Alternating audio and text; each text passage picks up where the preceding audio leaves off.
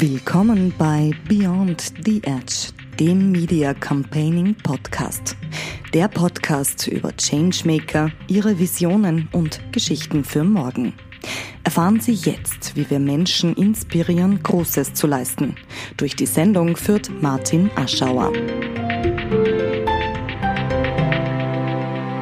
Wir sind heute am ORF Königelberg, dem Arbeitsplatz von Anita Mali, der Geschäftsführerin von ORF Mutter Erde, dem Umweltschwerpunkt. Liebe Anita, wer bist du und was machst du konkret? Ja, ich bin die Geschäftsführerin der Umweltinitiative Mutter Erde, gleichzeitig auch Nachhaltigkeits- und Green Producing Beauftragte des ORF und in meiner Funktion als Geschäftsführerin des Vereins Umweltinitiative Mutter Erde bereite ich vereinsseitig die gemeinsamen Schwerpunkt, den gemeinsamen Schwerpunkt, den jährlichen äh, des ORF mit den Umwelt- und Naturschutzorganisationen mit den größten Österreichs vor. Das heißt auch inhaltlich vor. Wir haben eine jährliche wechselnde Page Mutter Erde.at, wo zum Schwerpunkt alle Zahlen, Daten und Fakten. Äh, der Schwerpunkt variiert ja äh, von Jahr zu Jahr, ist das ein anderes Thema. Äh, und diese Zahlen, Daten und Fakten sind unserer, auf unserer Webpage abrufbar. Ähm, und ich bin zuständig auch für die Kooperationen, die wir haben, auch die Corporate Kooperationen ähm, mit unseren sehr treuen, teilweise sehr treuen Partnern und natürlich auch für die Zusammenarbeit mit den Umweltschutzorganisationen, die sich hier auch einbringen im Schwerpunkt. Du hast ja einen Lehrgang für Public Affairs und Lobbying gemacht. Inwiefern hat dir das Studium konkret geholfen im Job oder hilft dir es konkret? Und wie geht man da ganz konkret bei Mutter Erde da im ORF vor? Das ist ja ein ganz großer Tanker. Mutter Erde ist trotzdem relativ jung, auch schon ein paar Jahre alt, aber trotzdem noch relativ jung. Gibt es da irgendein Anschauungsbeispiel oder ja, wir hatten zum Beispiel heuer den Schwerpunkt äh, Klima und Energie. Bye bye CO2 war das Motto. Und das, was wir schon sehen, die Themen, die wir bearbeiten, das Ziel von Mutter Erde ist es ja, die drängendsten, die größten Umwelt-, Naturschutz- und Klimaschutzproblematiken, die wir global haben und die, auch die wir in Österreich haben, die auch inhaltlich aufzubereiten, sodass die Menschen in Österreich eine bessere Vorstellung davon haben.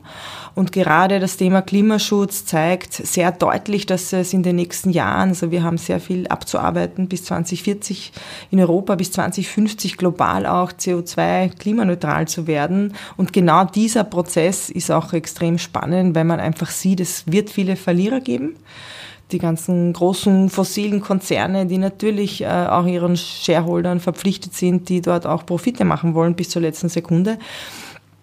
Äh, und natürlich wird es aber auch viele Gewinner geben, wenn wir uns zum Beispiel anschauen, die, der gesamte Bereich der Erneuerbaren, ähm, sei es Windkraft, sei es Solar, wo global, auch in, vor allem in Asien extrem viel investiert wird, wo es spannende neue Player gibt.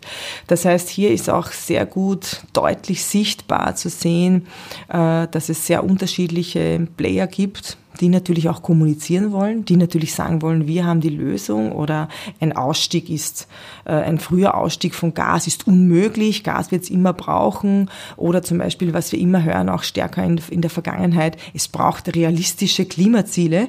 So etwas sagen natürlich nicht Naturwissenschaftler, denn realistisch ist es dann, wenn das Ökosystem nicht gibt, sondern das kommt häufig auch von der Industrie.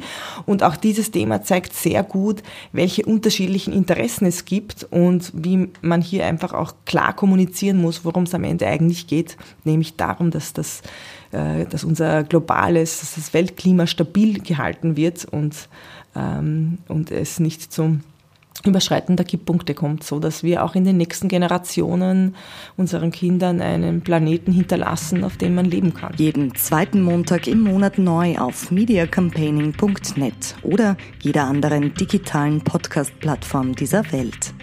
Changemaker im Gespräch über Visionen und Geschichten von morgen. Der Podcast von und mit Media Campaigner Martin Aschauer.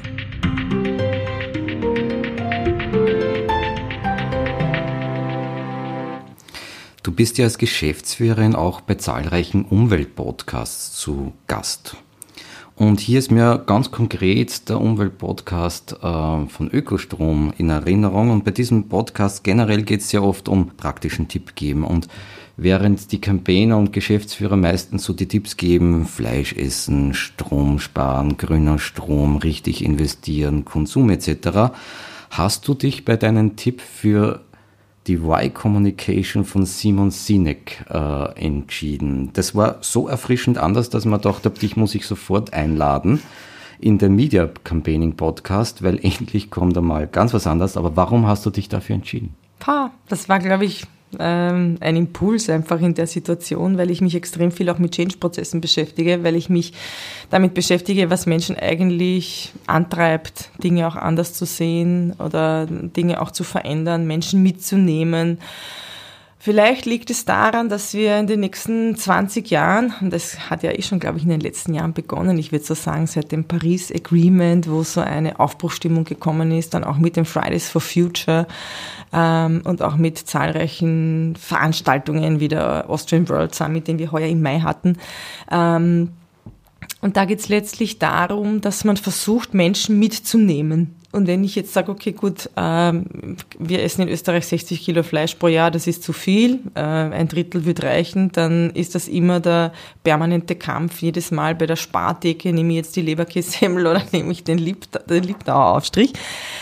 Ähm, und die Why-Kommunikation von Simon Sinek, äh, da geht es eigentlich darum, was ist der Kern des Antriebs, was steckt dahinter, was ist, ähm, was ist das, ähm, wofür Menschen auch brennen, das auch herauszufinden bei jedem Projekt, bei jedem Unternehmen, das man startet, auch für Startups, aber selbst auch zum Beispiel auch die zahlreichen Veränderungsprozesse, die wir hier im ORF haben.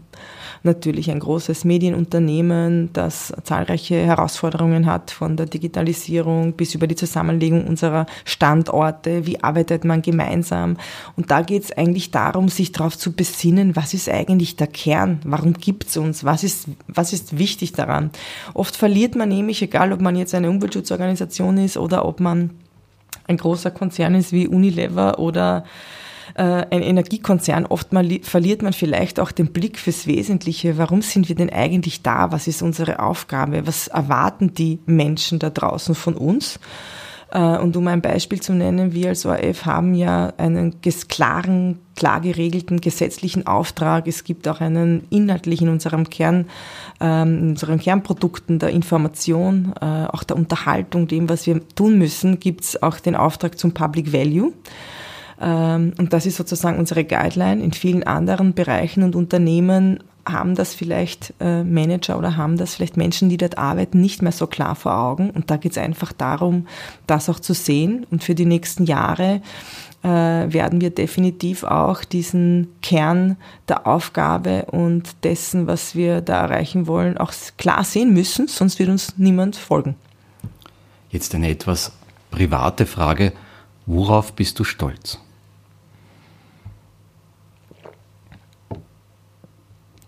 Worauf bin ich stolz? Ähm, ich wurde das witzigerweise, glaube ich, in einem Radiointerview vor kurzem gesagt und ich habe dann gefragt und ich habe dann spontan gesagt, äh, darauf, dass ich meine Träume gelebt habe. Oder nennen wir es anders, dass ich manchmal Schritte gesetzt habe, wo alle gesagt haben, na, jetzt ist sie völlig verrückt geworden, das kann sie nicht machen. Aber definitiv war es wichtig. Ähm, ich habe die meisten, ich habe viele Umwege gemacht ähm, habe dabei extrem viel gelernt. Ich bin äh, nicht immer den Weg des geringsten Widerstandes gegangen. Ähm, ich sage meinen Kindern manchmal, äh, wenn sie sagen, naja, sie wollen jetzt nicht, irgendwas nicht lernen oder sie wollen dieses oder jenes nicht tun, dann sage ich, naja, no pain, no gain.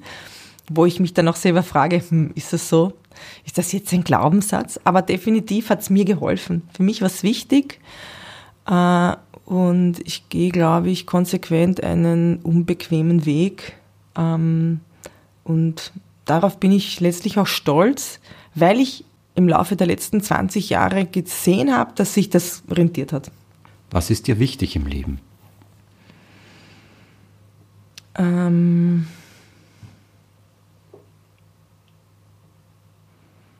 da möchte ich vielleicht meinen Vater zitieren. Ähm, obwohl ich, glaube ich, weit weg davon bin, das noch schon erreicht zu haben. Wichtig, das Wichtigste ist, glaube ich, oder eines der wichtigsten, äh, wichtigsten äh, Punkte oder eines der wichtigsten Eigenschaften ist, glaube ich, Zufriedenheit. Dass man auch erkennt, äh, einerseits, was man erreicht hat, dass man aber auch erkennt, äh, dass man ein schönes Leben führt, dass man auch dankbar ist. Das finde ich ist ein, ein ganz ein wichtiger Wert. Und grundsätzlich ist mir wichtig, ähm, Veränderung voranzutreiben, positive Veränderung. Als äh, Geschäftsführerin planst du Mutter Erde, den ORF-Schwerpunkt, äh, den Umweltschwerpunkt. Wie macht man das? Äh, wie kann man sich das vorstellen? Wie geht man da ran? Das ist ja ein enormes Projekt.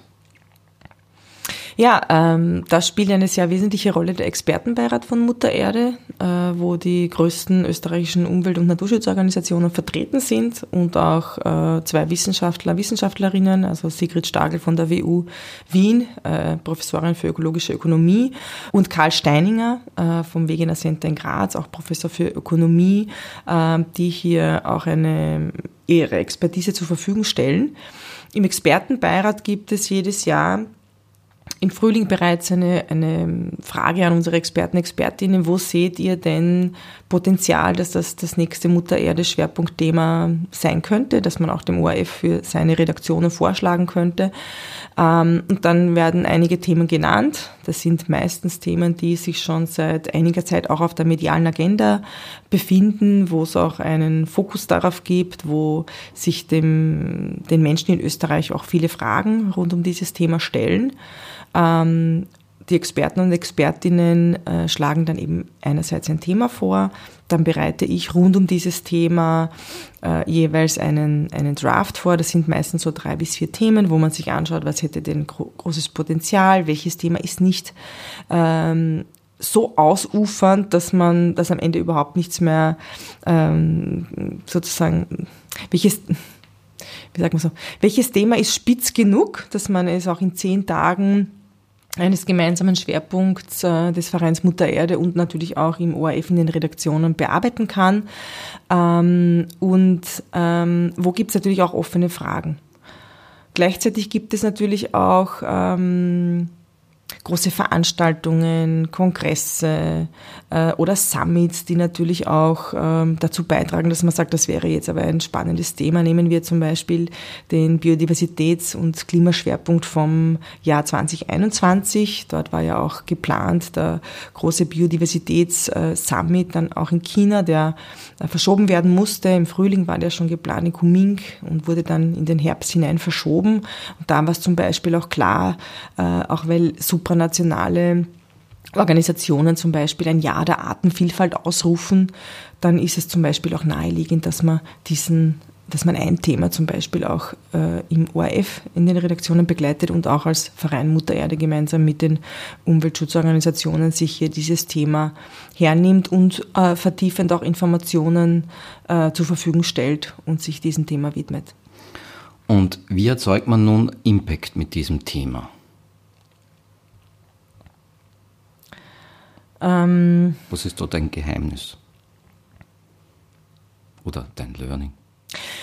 Ich glaube, der große Wert von Mutter Erde ist, dass sich hier einerseits die Umwelt- und Naturschutzorganisationen zu einem Thema committen, dass auch der ORF sagt, dass er einen Schwerpunkt zu diesem Thema dann im ORF auch abhält und natürlich auch die Corporate Partner, die sich hier dann auch mit Aktivitäten einbringen. Zum Beispiel der Schwerpunkt ähm, wir sind hier Gast, verhalten wir uns auch so, so war das Motto des Schwerpunkts äh, zu Artensterben äh, und, und der Klimakrise. Wir haben gesagt, Klimaschützen ist auch Artenschützen, denn diese beiden Krisen sind ähm, verwoben hängen, hängt die eine auch sozusagen die Klimakrise ähm, verstärkt auch das Artensterben. Und wenn hier unterschiedliche Organisationsteile äh, Umweltschutzorganisationen, neuen Umweltschutzorganisationen, der ORF und auch die Unternehmenspartner sich auf ein Thema fokussieren äh, über fast einen Monat, wo es natürlich auch ähm, Spendenspots gibt. Wir sind ja auch eine Spendenorganisation.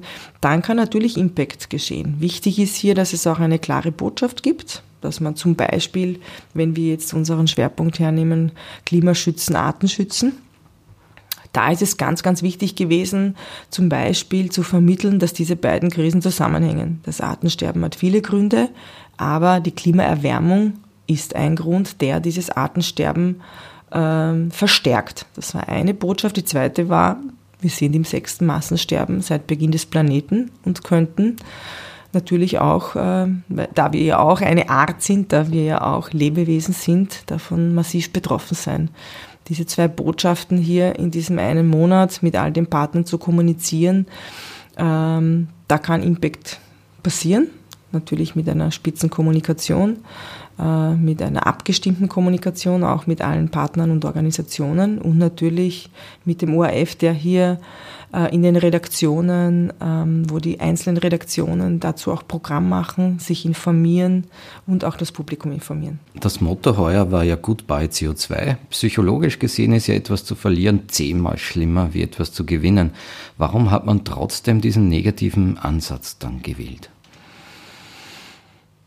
Ja, weil ich glaube, das, was bei den Menschen durchaus angekommen ist, ist, dass CO2 jetzt nicht etwas ist, wo es schade ist, wenn man es verliert, äh, natürlich ist es dann oft so, dass wenn man einen Slogan hat, der sich reimt, haben wir auch in der politischen Kommunikation in den letzten zehn Jahren gibt es auch in Österreich zahlreiche Beispiele, wo man mit Reimen sehr vieles erreicht hat. Das heißt, vielleicht liegt dann auch hier äh, manchmal auch die Versuchung, äh, ist dann groß, dass man einen, einen Reim wie Bye Bye CO2, wo es auch ein, äh, der vielleicht auch ähm, eingängig ist, äh, als Slogan dann auch verwendet.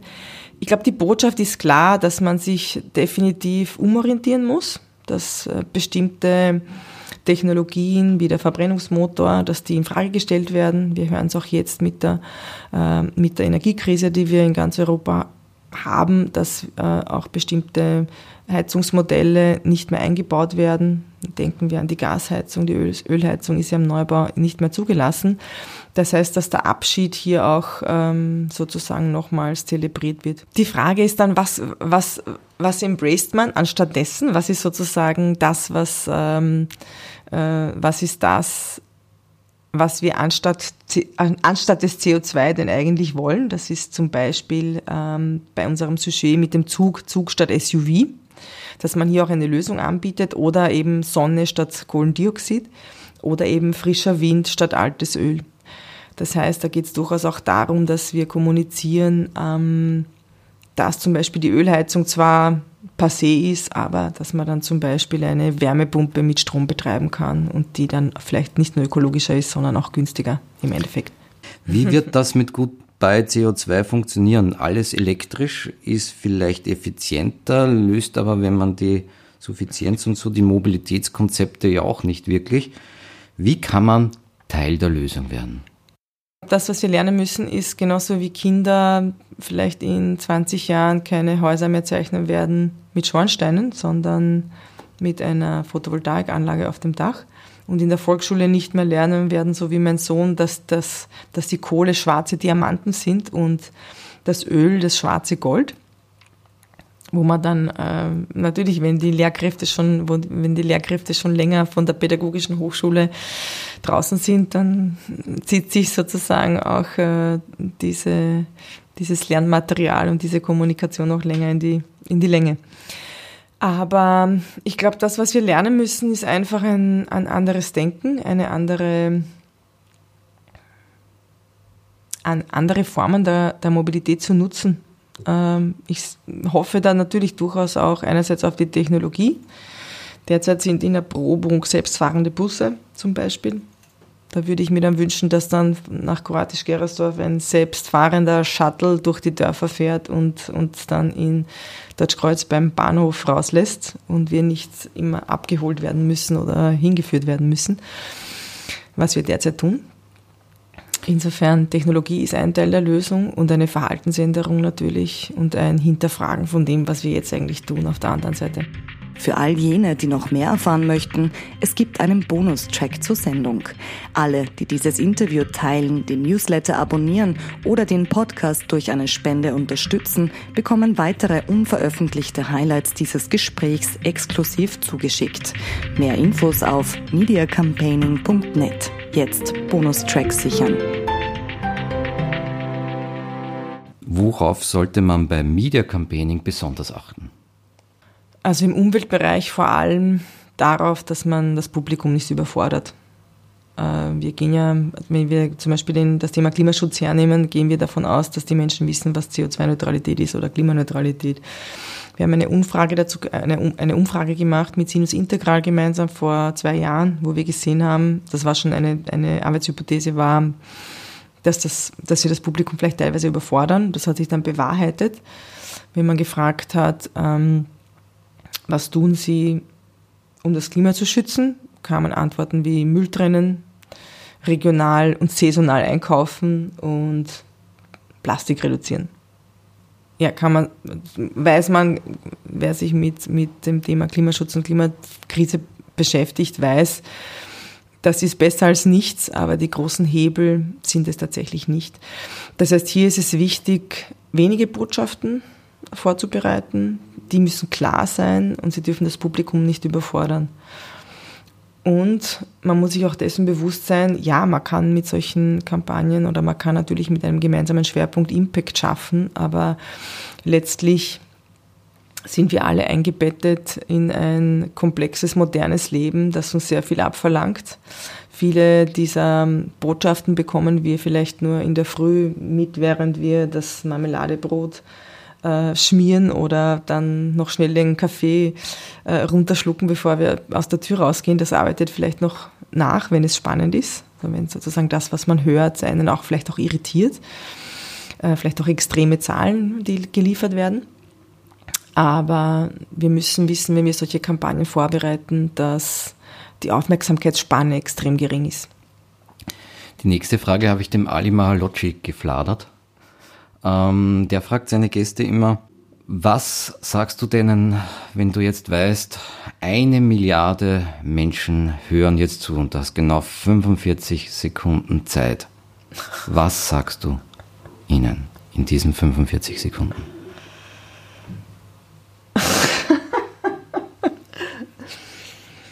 Was sagt man dazu? Also wenn ich das wüsste, für eine 45 Sekunden, wenn eine Milliarde zuhört, würde ich, mir auf, würde ich mich auf diesen 45 Sekunden bestimmt mindestens einen halben Tag darauf vorbereiten und würde mir sehr, sehr genau überlegen. Aus dem Bauch heraus würde ich sagen, die, die es können in unserer westlichen Welt, äh, sollen versuchen, das Leben möglichst zu genießen, aber es so zu genießen, dass man durchaus auch die Verantwortung wahrnimmt, ähm, sich zu überlegen, was richtet mein Genuss, was richtet mein Konsum eigentlich an, dass man die Entscheidungen, die man auch treffen kann, soweit es geht, äh, dass die, ja, dass die verantwortungsbewusst gefällt werden. So eine Art Responsible Consumption und auch die Entscheidungen, die man für die Zukunft trifft, dass man da auch ein bisschen an die Kinder und an die, äh, an die nachfolgenden Generationen denkt das, was ich sehe, ist ein großer Gap zwischen jungen und älteren Menschen. Die Jungen haben eine Krise, weil sie nicht wissen, ob sie eine Zukunft haben. Und die Älteren kriegen eine Krise, wenn sie keinen Parkplatz finden. Das heißt, wichtig wäre, dass die Generationen miteinander sprechen, dass sie aufeinander zugehen und dass wir versuchen, einander zu verstehen und dass wir das sehr, sehr viel, äh, dass wir das sehr stark dazu beitragen, dass wir auch die Zukunft des Planeten besser in, im, im, Fokus haben und dass wir auch äh, hier die richtigen Entscheidungen für die nächsten Jahre treffen. Dann sage ich recht herzlich Danke für das Gespräch. Danke fürs Zuhören. Beyond the Edge, der Podcast von und mit Media Campaigner Martin Arschauer sagt Danke. Jetzt mediacampaigning.net hören. Weitersagen hilft.